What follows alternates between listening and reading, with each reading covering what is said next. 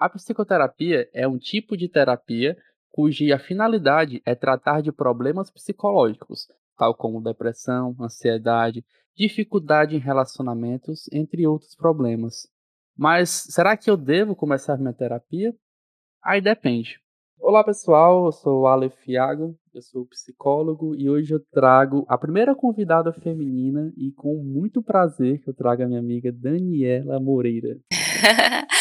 Ai, que honra! Dani, é um prazer enorme porque por dois motivos. O primeiro motivo a gente vai falar de um assunto que eu gosto muito, né? Porque é, é nossa área, que é a psicologia. Sim.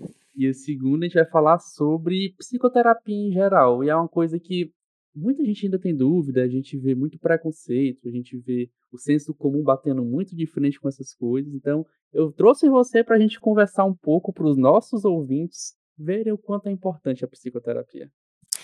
Sim, com certeza. E é algo que hoje, né, é uma pauta que está em todo lugar, né? Porque, enfim, estamos ainda vivendo uma pandemia e Muita gente está procurando o serviço de psicoterapia, mas não entende muito bem, né, o que é a psicoterapia, enfim.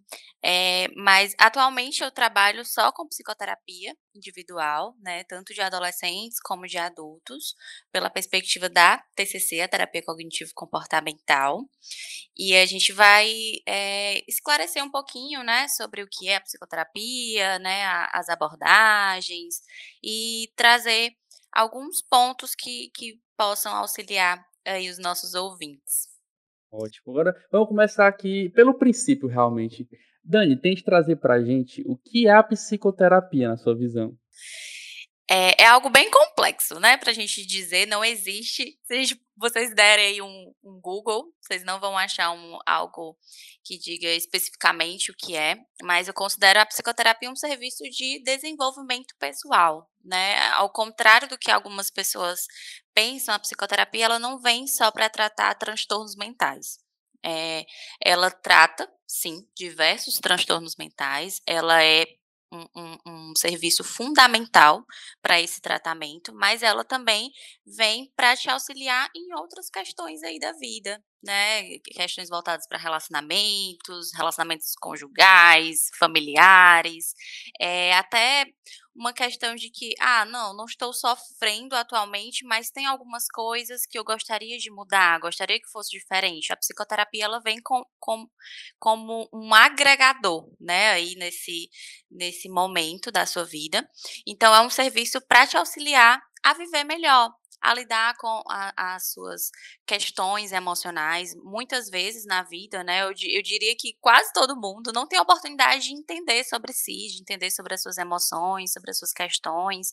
Então, é um serviço que te, te auxilia a se conhecer e a partir desse autoconhecimento, muita coisa começa a se encaixar aí dentro desse processo, né? E não é um processo assim lindo, contínuo, né? Tem muitas indas e vindas, mas é um processo realmente de crescimento em diversos aspectos da vida.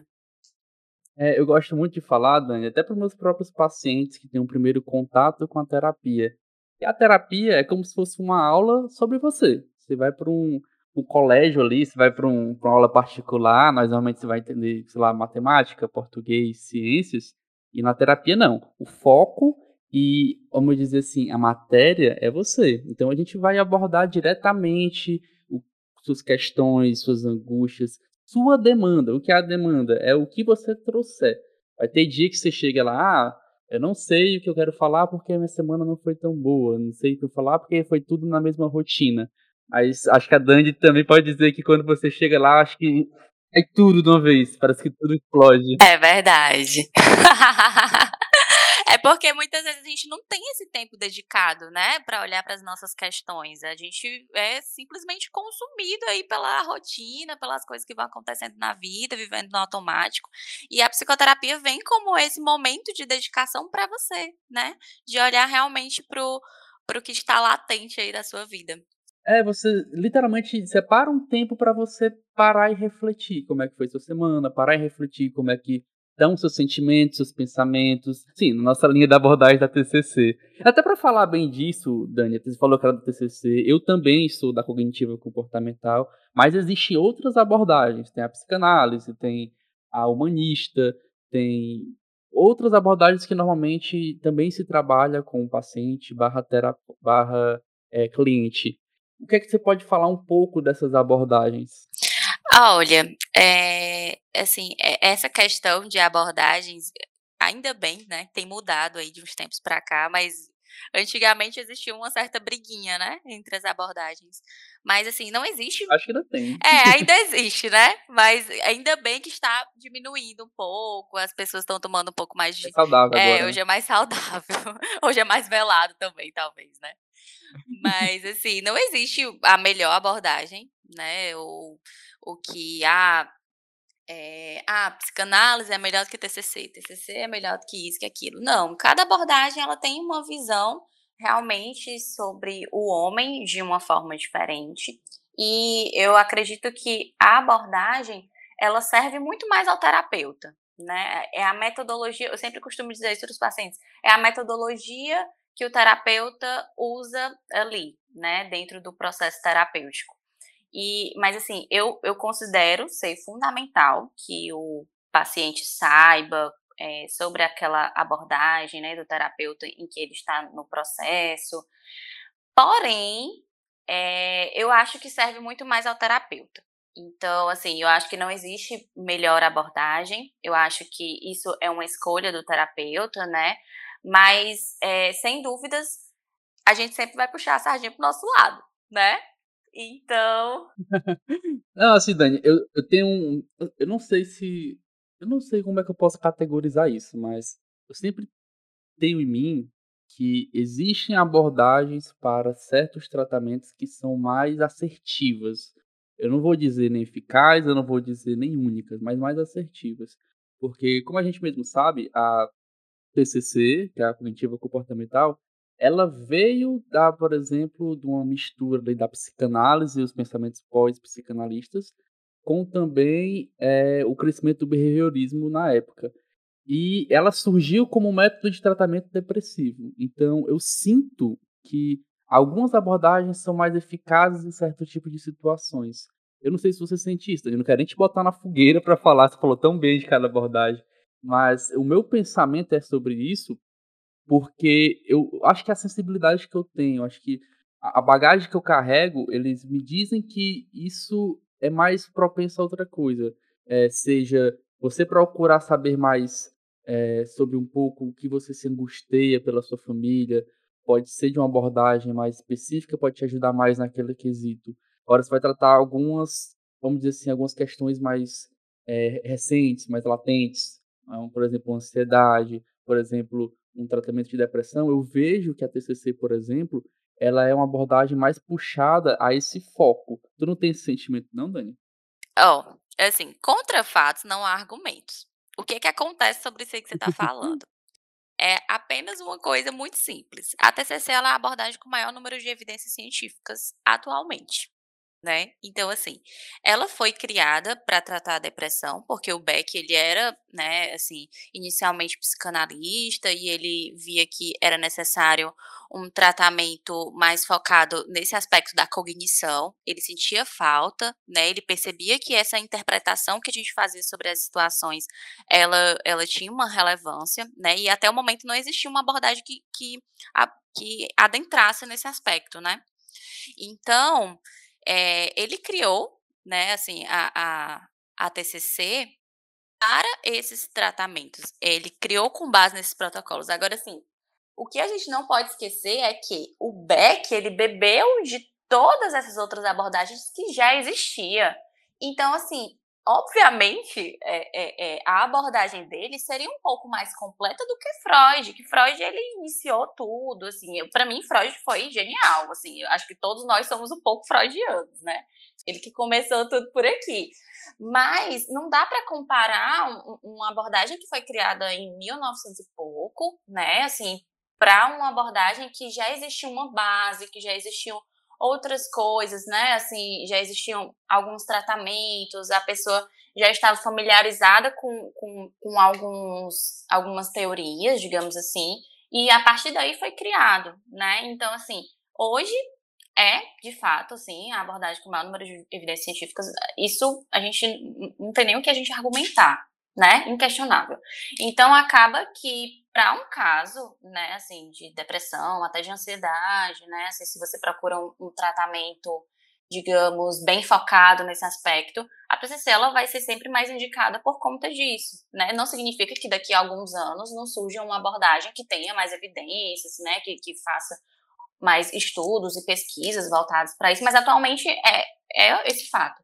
Agora a grande questão. Eu digo mais, Dani, eu só te interromper rapidinho. Ah. Eu ainda acho que o futuro é, para psicologia, para TCC, vai ser a neurociência. Uhum. Porque a gente tem uhum. muita evidência de como funciona a dopamina, como funcionam os processos neurobiológicos, neuroquímicos, é, que a gente vê trocas de enzimas, trocas de vários processos químicos que resultam no nosso comportamento. Estudo no, no lóbulo central, estudo no córtex pré-frontal. Então, são diversas evidências que a gente percebe uma relação com emoção e com comportamento que para mim vai ser o futuro. Sim. Para você. Sim.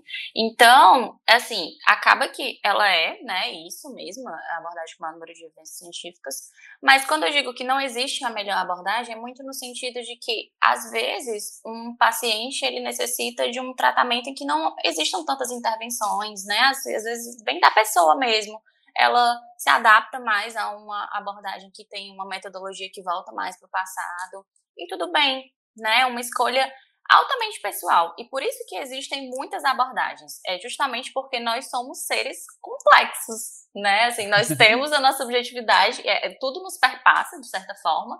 Então, assim, é algo muito individual, né? É, a gente vai falar até um pouco mais depois sobre a questão de criar um vínculo com o terapeuta, mas também isso é uma questão. Às vezes você se sente mais à vontade, às vezes você se sente mais acolhido, às vezes você se sente mais é, receptível com um certo tipo de abordagem, então não tem realmente a melhor ou a pior.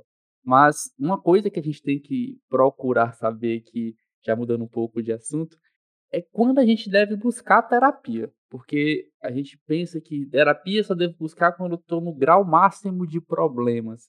Terapia eu vou buscar quando realmente não tem jeito. Parece que você está procurando um ultimato na sua vida.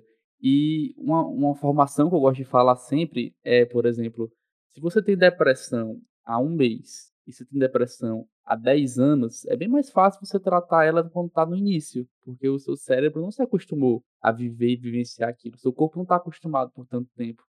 Então, às vezes, a pessoa procura por muito tempo é, não procurar um profissional, como o pessoal diz, ah, beber é terapêutico, minha terapia é beber com os amigos, minha terapia é ir para o cinema.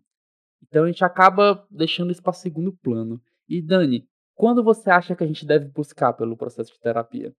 Tem uma coisa que eu sempre falo sobre isso, tanto no meu Instagram como nos processos terapêuticos, é que a gente sempre vai procurar estratégias para lidar com as nossas questões, né?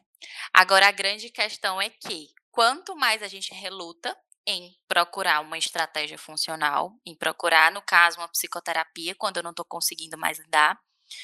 Mas a gente vai encontrando estratégias disfuncionais. Então, assim, entre entre é, é, encontrar uma estratégia funcional e continuar na disfuncionalidade, existe, existe né, várias questões que vão acontecendo aí ao longo da vida.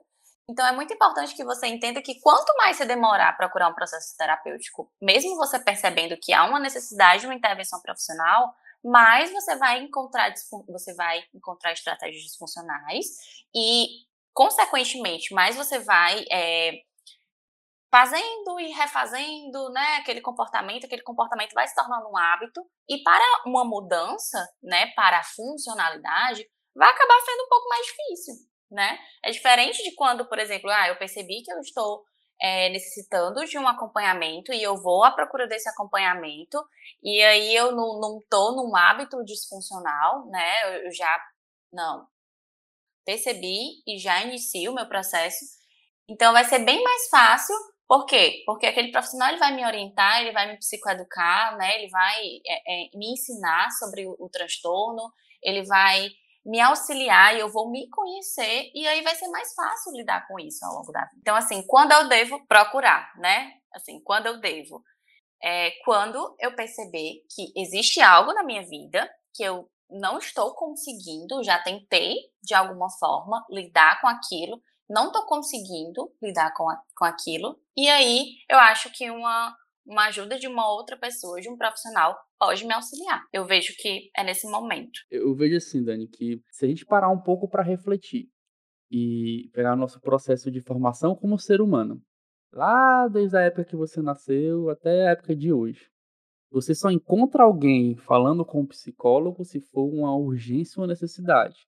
Principalmente se você não tiver um, vamos dizer assim, algum profissional na sua família.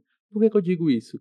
É, infelizmente, no currículo escolar, no colégio, não se fala sobre emoção. E não se fala sobre autoconhecimento. E não se fala sobre nenhuma questão pessoal. Então, você não tem conhecimento para lidar. Por isso que a, as fugas, os métodos de válvula de escape, que a Dani falou, é tão usado. É sair com amigo, é procurar refúgio no relacionamento. Às vezes a pessoa está tão ruim, não está nem se aceitando, procura uma relação para se sentir bem, acaba criando um processo de dependência. Então, você acaba procurando outras válvulas de escape, mas o que você precisa, na verdade, é um processo de autoconhecimento. Mas, como a gente não tem contato com isso, infelizmente, acaba que a gente entra em processos meio que secundários, como a gente pode falar. E para mim também eu concordo plenamente com o que a Dani falou. Você precisa buscar terapia quando você sente uma necessidade, quando algo está lhe incomodando, quando você tem uma demanda, quando você tem um sofrimento, quando você tem algum questionamento seu que você não consegue lidar. Mas infelizmente, a gente só aprende com isso quando é algo muito grave que a gente não consegue mais viver. Eu acho que esse é o ponto. A cultura brasileira só procura alguma coisa, eu não digo nem terapia, mas alguma coisa quando você realmente trava na sua vida pessoal e você não consegue trabalhar, ou você não consegue estudar, ou você não consegue ter alguma renda. Seja doença física ou seja doença psicológica. Quantas vezes você vê a pessoa gripada indo trabalhar, mas tipo, muito gripada? Ou então você vê uma pessoa que ela está totalmente debilitada, não procura uma ajuda de um profissional porque não, dá para viver. Então é uma acomodação muito grande. E isso meio que me deixa um pouco frustrado, Dani. Não sei você. Ainda existe muito isso. Mas, é, de certa forma, eu vejo que a psicologia está ganhando espaço. E que bom.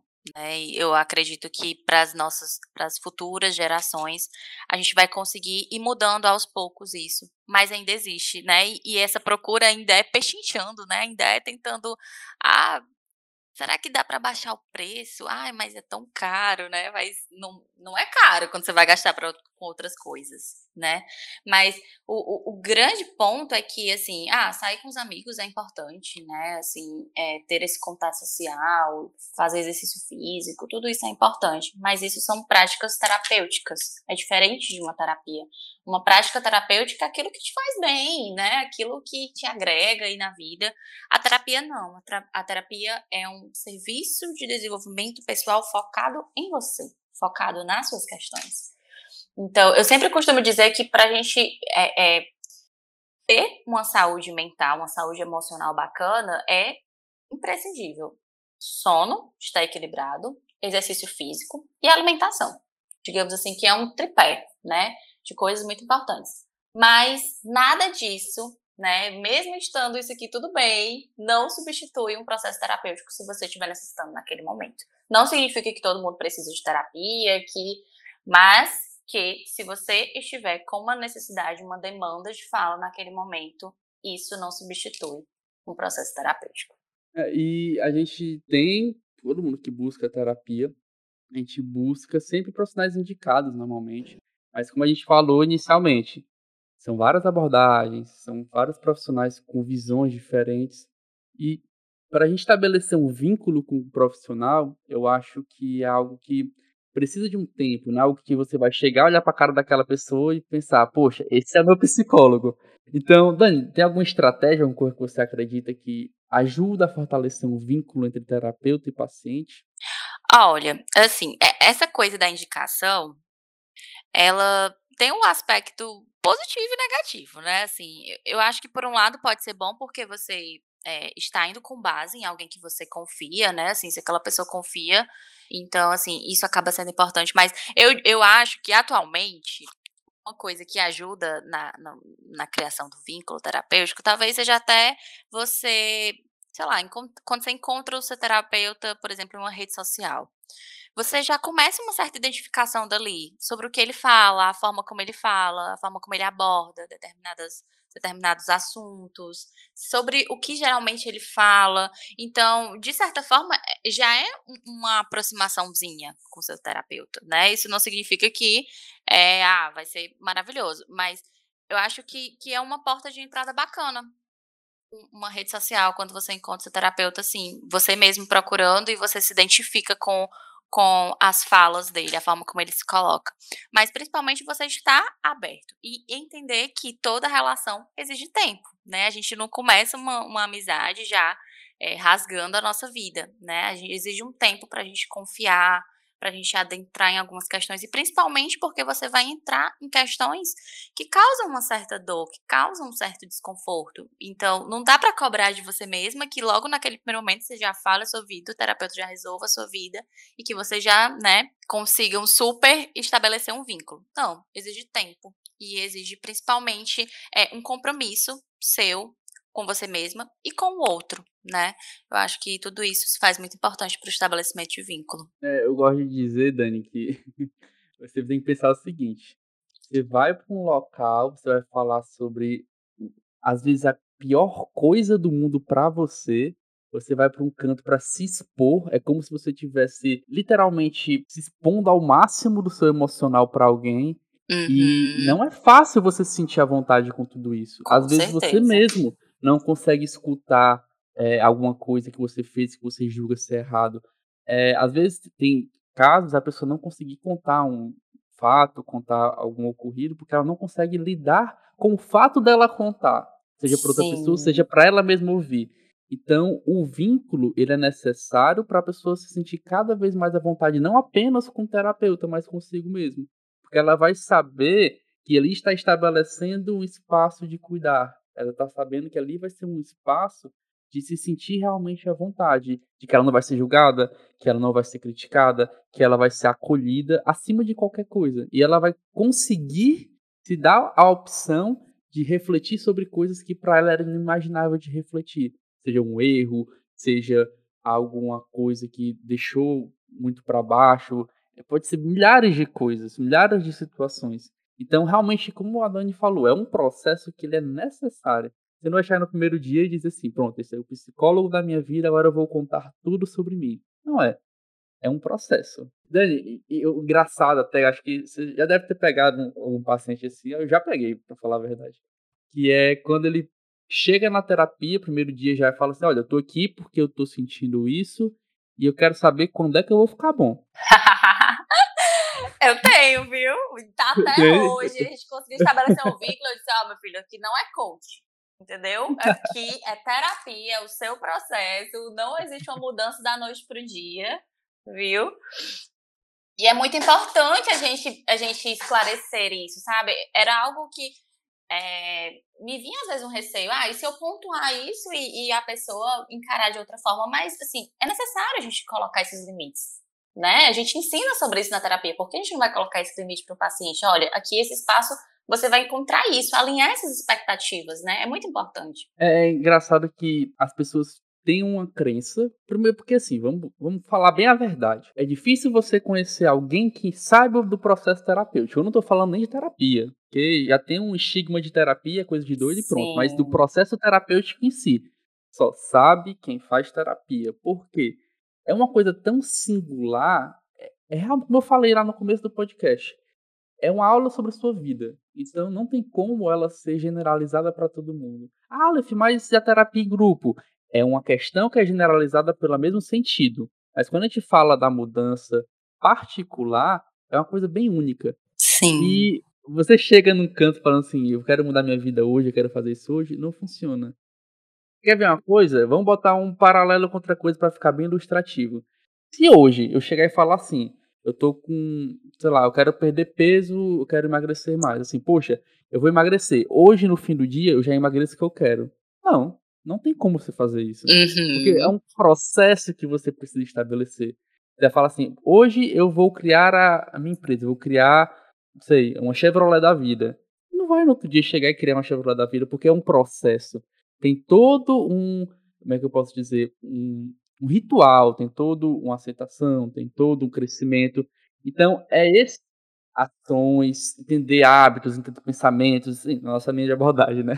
Sim. Entender muitas coisas para você ter realmente a mudança. E eu vou falar uma coisa, Dani. Pode até parecer um pouco chato, mas a mudança é de menos. Por que, que eu digo isso?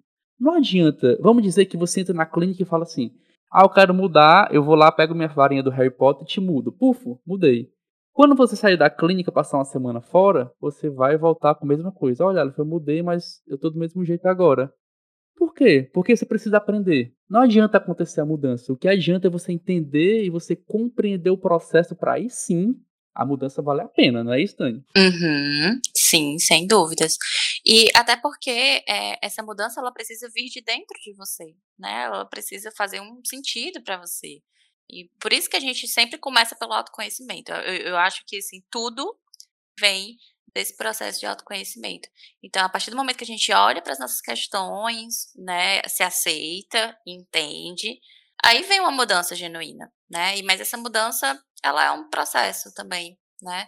Ela faz parte aí desse crescimento todo. Além da mudança, além do vínculo, acho que tudo isso dentro de um processo. O que importa para esse trabalho dar certo, você criar um, vamos dizer assim, um trabalho em equipe com o paciente. O paciente terapeuta trabalhando como um só. Com certeza. O terapeuta ter todos os, todo o conhecimento do mundo, todas as ferramentas, todas as técnicas, e o paciente não aplicar, o paciente não se identificar. E também não adianta o paciente estar totalmente disposto a fazer isso e não conseguir um profissional adequado. E a gente tem que enfatizar isso, eu quero até que você fale um pouco, Dani, de como é importante esse trabalho em conjunto. Porque eu, particularmente, tenho alguns problemas que às vezes o paciente pensa que você chega no consultório e você passa lá o, o seu período de consulta e pensa que ali já resolveu toda a sua semana. Mas se você não botar em prática durante a sua semana, se você não botar em prática o que você aprendeu ali, que você refletiu ali, não vai dar frutos. E Dani, você também tem essa visão? Sim, com certeza. E, e quando a pessoa me procura, né, para iniciar a terapia, eu, eu, inclusive, já tive a oportunidade até de delegar esse primeiro contato, mas eu acho muito importante ser comigo para conseguir explicar para o paciente isso, né? Assim, que é, esse trabalho ele é em conjunto, né? Não existe uma pessoa que sabe mais do que outra. Cada um tem um papel importante ali. É, é muito importante que é, o, tanto o paciente como o terapeuta vejam né, que eles estão ali como uma equipe mesmo, eles estão ali juntos, né, um segurando a mão do outro para conseguir, né, assim, para conseguir esses avanços, para entender sobre a, as questões do paciente. Então, eu considero, eu me, acho que eu me perdi na pergunta. a pergunta basicamente seria o, o que, que você acredita nesse trabalho em conjunto do paciente com o terapeuta? Quanto é que isso é válido? Sim. Então, assim, eu acho que isso é válido em todo momento. Eu sempre indico, inclusive, para os pacientes eles terem um caderninho da terapia, para eles anotarem essas questões, para terem feedback. Eu acho que o feedback é algo fundamental para o paciente se colocar, para ele é, dizer o que, que ele está achando do processo dele, para o terapeuta psicoeducar, né, sobre alguma dúvida que ele tenha. Então, assim, esse vínculo e, e, e esse trabalho em equipe, ele é essencial para que haja realmente um crescimento, né? Assim, se, por exemplo, eu, enquanto terapeuta, passasse uma atividade é, para o meu paciente e o paciente não entendesse ou ele não visse uma certa finalidade nessa atividade, assim, não existe o porquê que eu, eu devo estar fazendo essa intervenção, né? Por isso que é muito importante que os dois sempre estejam pensando juntos, né? Pensando juntos em como fazer essa, é, é, como resolver, digamos assim, essa questão, né? Então, eu acho que entender que eles são uma equipe, que eles estão juntos, estão para se auxiliar, é um ponto essencial. E, e assim, Dani, é uma coisa que eu levo muito para meus pacientes falou de um ponto legal do feedback. É, eu tinha uma paciente que ela tinha vergonha, às vezes, de dizer um feedback. Ela, mesmo sendo positivo, mesmo sendo algo que agradava, mas ela se sentia envergonhada porque uhum. ela achava que aquilo ali podia ser algo errado. Vou dar um pequeno exemplo. Ela falou assim: ah, é porque a gente tava comentando sobre alguma situação dela com a família, ela falou assim: "Ah, porque eu falo muito de tipo pra minha pra minha tia". Aí ela na hora eu percebi que ela deu uma acolhida, ela ficou um pouco mais tímida, ficou um pouco vermelha. Então eu vi que aquilo incomodava ela e eu fui questionando: "Por que que você ficou com vergonha disso?". Ela: "Ah, Uhum. eu tô falando de você". Aí eu: "Não, a gente tá fazendo um trabalho. Você tá falando de mim, mas é a gente que tá fazendo. Eu sou só uma ferramenta que a gente tá utilizando para entender suas questões. Então eu fico muito feliz de saber que você tá repassando o conhecimento que aprendeu. Então, é Uhum. algo que às vezes a pessoa fica um pouco receosa de dar um feedback, de falar como é que tá, falar como é que se gostou ou não gostou, mas é algo essencial até para nós mesmos se fortalecer mais no nosso trabalho, né, Dani? Sim, sem dúvidas, sem dúvidas. E e quem mais pode, assim, ensinar, né, eh eh, digamos, pregar a terapia para as outras pessoas é quem faz terapia, né. Eu acho que e quem faz terapia tem que estar mesmo falando, propagando os ganhos que tem, eh, porque é somente através desses relatos que muitas outras pessoas também podem, eh, ser ajudadas a iniciar os seus processos, né. Então, assim, eu eu vejo como algo, assim, bem importante, tanto para a pessoa se reconhecer, né, se eh, perceber os seus ganhos, né, começar, eh, fortalecer esse pilarzinho da autoestima, que eu acho que é uma demanda que muito, muito, muito recorrente na clínica, pelo menos para mim, não sei para você, mas é algo que o tempo todo chega. Então, assim, para ela se perceber, né, assim, os seus avanços, os seus ganhos, mas principalmente de, a auxiliar também outras pessoas, né, a iniciarem os seus processos terapêuticos. É, eu vejo que bate direto, sempre bate, a gente sempre vai batendo nessa tecla, mas eu acho que por conta desse preconceito estabelecido da terapia, às vezes a pessoa fica um pouco receosa em contar que faz terapia. Quando a gente fala de um público mais humilde, principalmente, que o contato que tem com o psicólogo, como eu falei, é bem raro. Então, às vezes a Sim. pessoa, quando se abre e diz: "Poxa, aprendi isso na terapia, eu sou uma pessoa melhor". A pessoa pensa pode pensar que não quer falar isso, com medo de ser julgada, com medo de: "Ah, olha, vai para o terapeuta, tem problema". Mas tem que quebrar esse estigma, e quem quebra esse estigma é quem faz terapia. Então, se Sim. você faz terapia, não tenha vergonha, não tenha medo. Pelo contrário, pense assim: "Poxa, estou ajudando meu psicólogo, estou ajudando minha psicóloga". Então vai ser um algo que a gente vai ficar morto de feliz em saber que você está contando para as outras pessoas o quanto você evoluiu, o quanto foi legal e o quanto foi cuidadoso com tudo isso. Com certeza, com certeza. E você está fazendo algo para ser uma pessoa melhor. Não há o Uhum. vergonha alguma nisso, né. Aí vai a gente entra numa linha bem perigosa, uma linha bem tênue, que é, às vezes, a pessoa confundir essa parceria psicólogo-paciente com meu melhor amigo. Quer levar para Uhum. churrasco, quer levar para casamento da filha, que quer levar pra viagem no final de semana, Sim. é perigoso, não é, Dani? É, com certeza. E a entra até aquele velho assunto, né, que a gente sempre tem que explicar para as pessoas, assim, por que que a minha amiga não pode ser minha terapeuta, né. Eh, o fato o o principal ponto sobre isso é que, assim, a nossa escuta nós somos antes de ser terapeutas, né, nós somos seres humanos. Então, assim, eh, nós nos relacionamos, nós temos amizades, mas a nossa escuta enquanto terapeuta, ela é uma escuta diferente.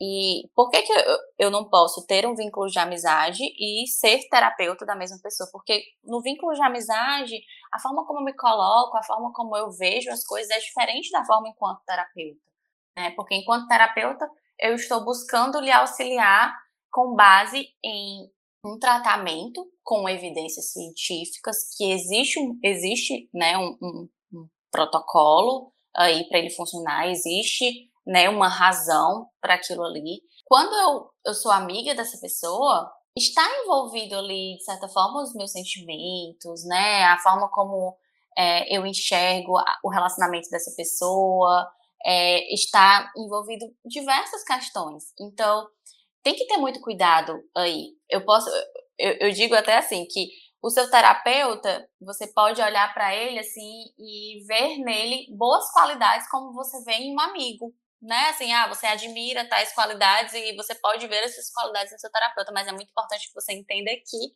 ele não é seu amigo, né. Ele é um profissional que está ali, que, eh, para lhe ajudar, né, que você tenha um vínculo muito bem estabelecido, um vínculo que é importante, mas que não é uma relação de amizade. É, tem uma palavra que eu nunca mais esqueci. Eu escutei ela no primeiro semestre da faculdade, estudando contigo ainda. Que foi suspensão de a priori. Sim. O que é suspensão de a priori? Quando você entra num processo terapêutico, o terapeuta precisa suspender, precisa, vamos dizer assim, retirar todo o pré-conhecimento, todo o pré-conceito, toda uma pré-análise e deixar aquela pessoa como alguém, uma folha limpa, vamos dizer assim. Por que disso? Porque você tem que entender o lado delas, tem que entrar no processo empático para entender a demanda dela, o quanto aquilo é importante, o quanto aquilo ali é relevante, o quanto aquilo ali é importante para ela. E se você vier, por exemplo, com um amigo fazer isso, você é, não vou dizer que vai, não vou dizer que é impossível, mas é muito difícil você conseguir fazer isso. Você sempre vai ter um julgamento, você tem uma história com aquela pessoa, você vai ter um, é, um vínculo bem estabelecido, no sentido já de amizade. Então, a gente é psicólogo, a gente é ser humano, pessoal, também. E é verdade. Fica muito difícil. Não tem como a pessoa procurar um psicólogo amigo como um psicólogo profissional. Porque não tem como ele retirar, por exemplo, vamos dizer que o Miga Dani. Eu não tenho como tirar minha amizade com a Dani, meu sentimento com a Dani, toda a construção que eu tenho de vida com a Dani para ser totalmente imparcial. Eu sempre vou ter questões que eu vou puxar o sarro dela porque ela é minha amiga. Sim. Então é nesse sentido que não tem como a gente fazer. E outra coisa, Dani, que também acho muito primordial, é quando a gente fala, vamos dizer assim, tratar amigo, só falar, tratar amigo, tratar familiar, por que, que não dá certo? Pensa bem, não só com o lado do psicólogo, vamos do lado do paciente. Você vai conseguir dizer tudo aquilo, toda a sujeira, vamos dizer assim, toda a parte que você não consegue lidar de uma forma explícita para aquela pessoa, sabendo que no domingo ela vai estar jantando em família com você, difícil, né? Então, também Sim, tem esse outro lado, certeza. não é só a parte do psicólogo, mas também tem a parte do paciente. Por isso que às vezes, pessoal, não tem esse vínculo bem estabelecido. A pessoa não se sente à vontade de dizer certas situações, de falar certas coisas. Isso eu não sei, Daniel, com você, mas eu percebo às vezes, bem no começo, é, pacientes novos, por exemplo, se eu pego uma paciente mulher e ela tem algum preconceito pelo seu homem, então às vezes ela se sente mais travada em conversar, por exemplo, sobre assuntos sexuais, porque ela acha que aquilo ali é uma parede. Então também uhum. tem isso. Tem pessoas que preferem terapeutas mulheres, tem pessoas que preferem terapeutas homens, tem pessoas que não conseguem lidar muito bem é, com certos tipos de terapeutas. Então, é, é muitas questões para você levar em consideração. Às vezes a pessoa não conseguiu ter um processo terapêutico bem estabelecido porque ela não teve uma identificação com aquele profissional e acabou desistindo. Então, são muitas questões. Sim, e, e é muito importante também entender que dentro da terapia existe a confrontação empática, né? E faz parte do processo. Às vezes, uma pessoa que ela tem a dificuldade de ser confrontada, ela vai ter dificuldade de estabelecer um vínculo terapêutico e se dar nesse processo de terapia, né? Se abrir mesmo para esse processo de terapia. Então, é, é importante entender que tudo isso tá bem interligado e as coisas elas são estabelecidas assim por um motivo, né? Assim, a gente não pode atender amigo por um motivo específico. Existe, é, já foram, já houve tentativas, né? Já houve tentativas e por isso que as coisas acontecem assim, justamente para que você tenha um tratamento eficaz, um tratamento de qualidade e que para você não venha se frustrar, né? Para que você consiga realmente avançar aí no que você procura no seu processo terapêutico. É, e, pessoal, vamos pensar aqui direitinho que é lidar com, de novo, é lidar com pessoas, é lidar com profissionais e qualquer outro ramo também tem profissionais que são um pouco ruins, um profissional que vamos dizer assim, que não segue uma ética, não segue uma moral. Às vezes, eu já peguei caso de, fiquei sabendo de pacientes minhas, que psicólogos não foram nada éticos e morais com elas, ou com eles também. E infelizmente a gente tem que falar disso porque acontece. Seres humanos são corrompidos. Então, é algo que não leve, não leve em consideração a experiência ruim que se aconteceu, porque pode ser que foi alguma pessoa na índole da pessoa ruim, não necessariamente o psicólogo a psicologia em si. Então, é outra coisa que eu quero deixar aqui nessa pauta, nesse podcast, para refletir, porque pode ser que você venha parar aqui no podcast porque teve uma experiência ruim com a terapia, mas saiba que vai ter algum terapeuta aí no seu céu esperando. Com certeza. E principalmente, assim, é, não dá para esquecer isso que aconteceu, aquilo vai te perpassar de alguma forma, mas que você esteja aberta é, é, ou aberto, né, para esse novo processo por você. Sim. Né? Isso é o mais importante. E, assim, Dani, a gente fala muito aqui sobre a terapia, sobre buscar, sobre o vínculo, sobre a mudança. E uma das coisas que eu, particularmente, Aleph, acho muito perigoso, porque você tem que saber como fazer isso, é a questão de lidar com os diagnósticos. Você chegar para uma pessoa, para um paciente, e dar um diagnóstico para ela, para mim é como se eu estivesse rotulando é, muitas características na pessoa e ela vai ter que lidar com aquilo ali. Talvez ela não saiba lidar com aquilo ali de cara. Então, por exemplo, eu já peguei paciente que chegou assim: ah, olha, eu tô triste aqui mais ou menos há uns 15 dias, depois de 15 dias eu já tô mais alegre. É, durante esses 15 dias eu percebo que eu não consigo ser muito produtiva. Eu olhei assim, eu, olha, será que ela tá lendo alguma coisa do Google? E eu ficava, eu ficava esperando o que, ela queria dizer com todas as informações. Aí eu, certo, o que é que você tem, o que é que você quer falar com isso? Aí ela, eu tenho depressão, né? Pode falar para mim que eu tenho depressão? Aí eu, deixa eu te perguntar uma coisa. Mais importante do que você ter depressão é o que é que muda você ter a minha palavra dizendo que você tem depressão. Então, eu já joguei para outro ponto, porque eu, ela queria só, ela só queria uma resposta, ela só queria um, um jurado ali, queria uma assinatura de um profissional para dizer. E, pessoal, uhum. como eu falei, lidar com diagnósticos é algo muito perigoso. Dani, você gosta de trabalhar com as questões de diagnóstico? Você, como é que você conduz desse jeito? Gente, eu amo. eu tenho muito mais afinidade de lidar com a psicopatologia do que com Assim, se eu, se eu pudesse escolher, eu trataria muito mais as psicopatologias do que questões da vida. Porque, é, não sei, é questão de afinidade, né? Cada um prefere algo, mas assim, eu acho que o fundamental realmente para você é, conseguir que o paciente tenha é, uma boa relação, digamos assim, com o seu diagnóstico, é muita psicoeducação né? De entender de fato o que é aquele diagnóstico, é, o que é que isso vai impactar na sua vida, né? Também fazer uma boa psicoeducação, se for necessário, um acompanhamento psiquiátrico. Né? Eu acho que é um papel, um bom terapeuta, ele vai te psicoeducar de forma eficaz para que você entenda é, o quanto que é importante um acompanhamento psiquiátrico. Ele vai te explicar que o que é aquele diagnóstico, qual o impacto daquele diagnóstico na sua vida e principalmente assim que aquilo é algo que existe, que você vai aprender a lidar e principalmente assim, por mais que seja difícil lidar com aquilo, né? Se a gente pudesse escolher, a gente não teria nenhum tipo de diagnóstico, mas que é algo que tem tratamento.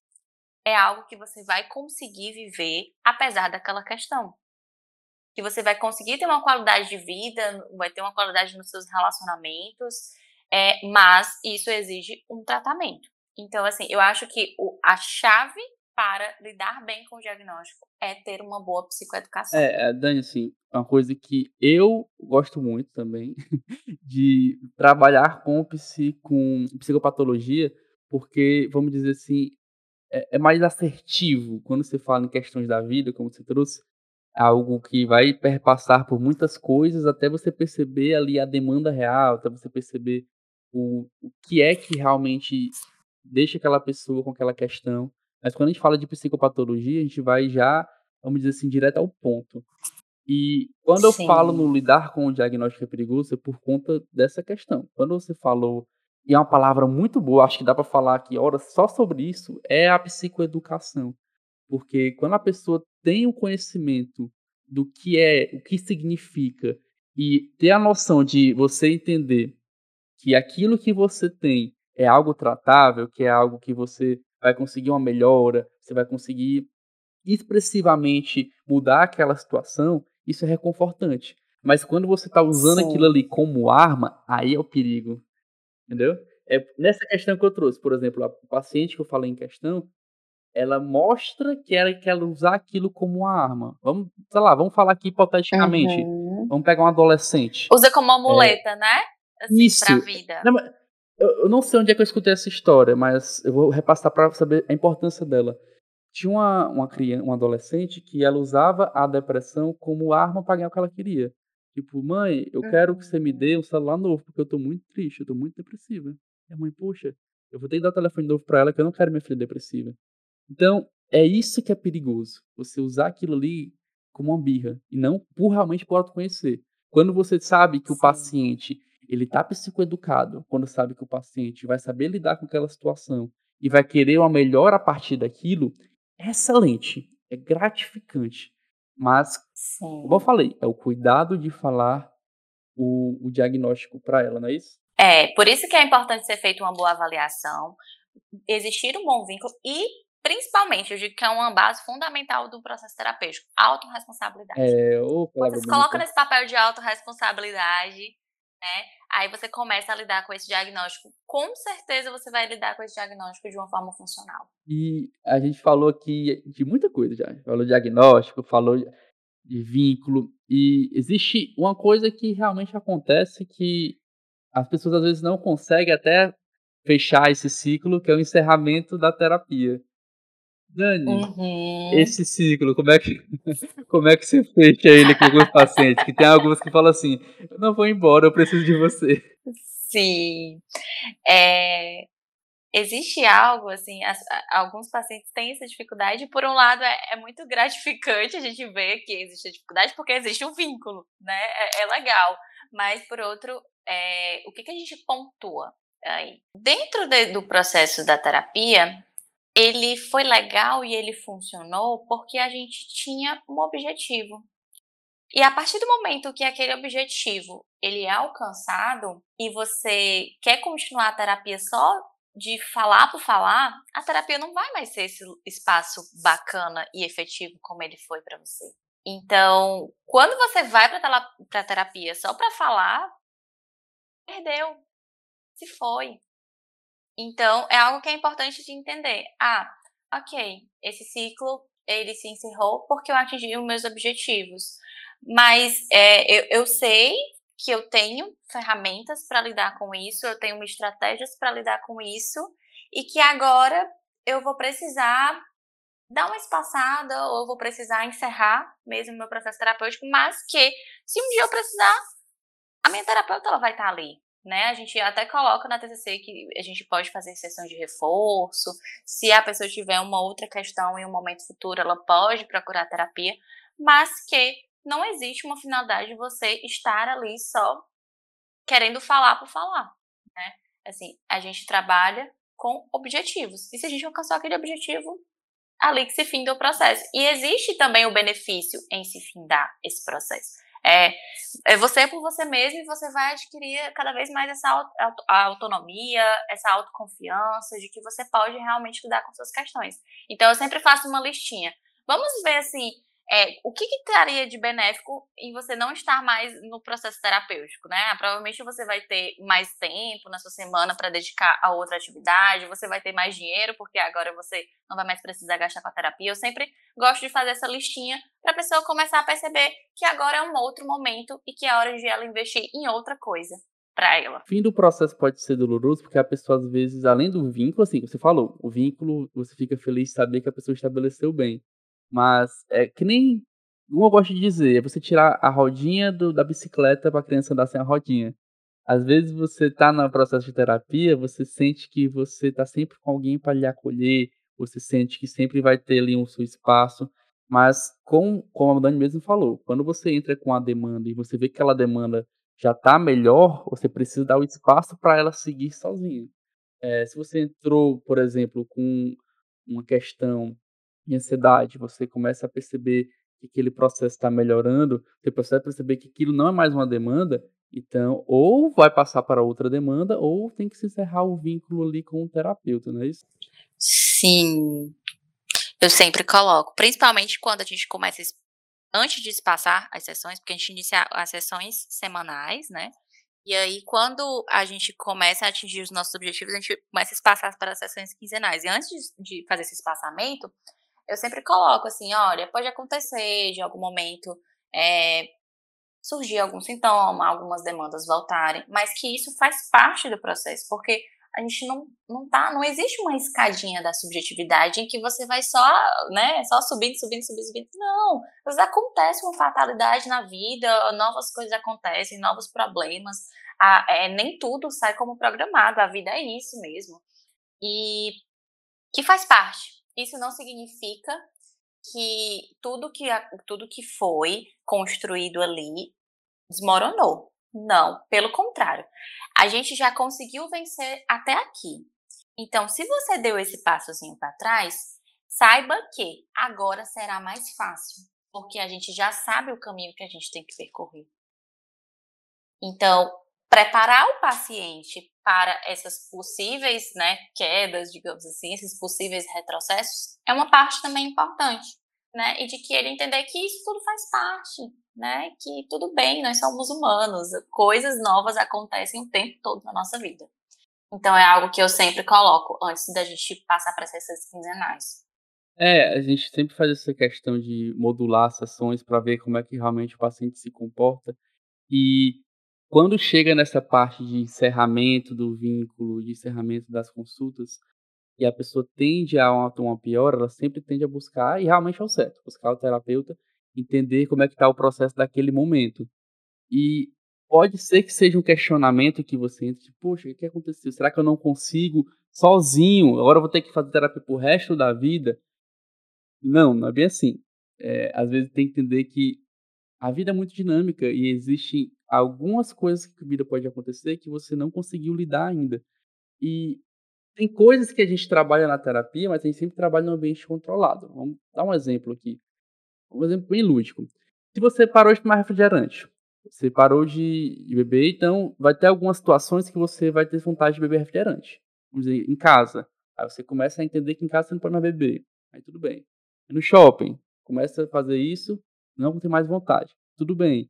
Mas vai ter ambientes que você raramente vai que vai dar essa vontade. Eu dar um exemplo. Vai dizer que você viaja cada cinco anos para o interior da sua avó e quando chega lá você tá à vontade de beber. Então quer dizer que esses cinco anos você teve uma pior, agora você vai voltar a beber refrigerante? Não, é porque foi um ambiente externo que você não tinha contato. Isso também acontece com suas próprias questões. Você trabalhou suas questões dentro da sua vivência, mas quando você passa para outro canto, que você não tem aquela vivência, vamos dizer que, entre aspas, você não estava preparado para lidar com aquilo naquele momento. Isso te remete a voltar à terapia. Mas tudo bem, como exatamente a Dani falou, é um processo natural e que a gente precisa para poder se entender melhor. Se não fosse isso, a gente nunca entenderia nossas questões, não é isso? Sim, a gente precisa. É, é, a, a, real é que a gente precisa se olhar com mais autocompaixão, né? E entender que realmente o nosso processo é assim, assim, tudo bem é, tudo bem ter um retrocesso, tudo bem acontecer uma coisa ou outra ali eventualmente. Isso não faz. E isso, inclusive, Aleph, digo mais, isso é uma distorção cognitiva. Quando você pega ali né, e você generaliza aquele momento pronto. Então nada deu certo, né? É um problema aí, é uma distorção cognitiva. Por quê? Porque as coisas não funcionam bem assim. Não é porque houve um retrocesso que nada deu certo. Então entender que isso pode acontecer, que faz parte e que tudo bem, né? A gente tem como lidar com isso. Tem jeito aí para quase tudo, né, Aleph? Tem, tem jeito sim. A gente se, se impõe dessas questões, como você falou, é uma disfunção que a gente começa a acreditar e pensa assim, ah, não vou conseguir lidar com isso sozinho, mas é um processo, pessoal. E Dani, muito obrigado de verdade por ter participado. Ah, foi ótimo. Eu amei a gente conversando sobre a terapia e espero você participar também de outros episódios. Vamos bolar aqui sobre outros temas da psicologia para a gente conversar. Sim, sim. Porque trazer informação sempre é muito bom. Acho que tem muito, não só paciente, acho que tem muitas pessoas aí nas redes sociais que o podcast está sendo muito consumido hoje em dia, que vai procurar por um tema, sei lá, seja ansiedade, seja toque, seja o que for, e acabar batendo aqui na gente falando, a gente pode mudar a vida de alguém. É muito bom, né, Dani? Com certeza, é maravilhoso. E, e assim, usar as redes sociais ao nosso favor é. A nosso favor, não, né? Calma.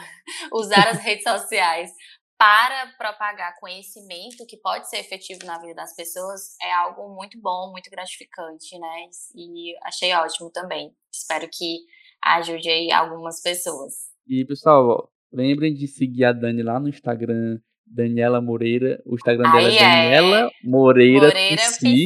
Isso. Isso. Que ela posta assim. Ela é a pessoa que eu mais me inspiro em postar coisa no Instagram, porque é tão perfeito o feed dela. Ai, gente, que nada. Mas eu gosto muito. E espero que, que seja uma porta de entrada para ajudar muita gente. Sim, sim. Então seguem a Dani lá. Dani, você também está mais convidado em próximos episódios aí, se quiser participar, tudo bem? Sim, sim. Vamos combinar. Então, muito obrigado e até a próxima. É, tchau, tchau.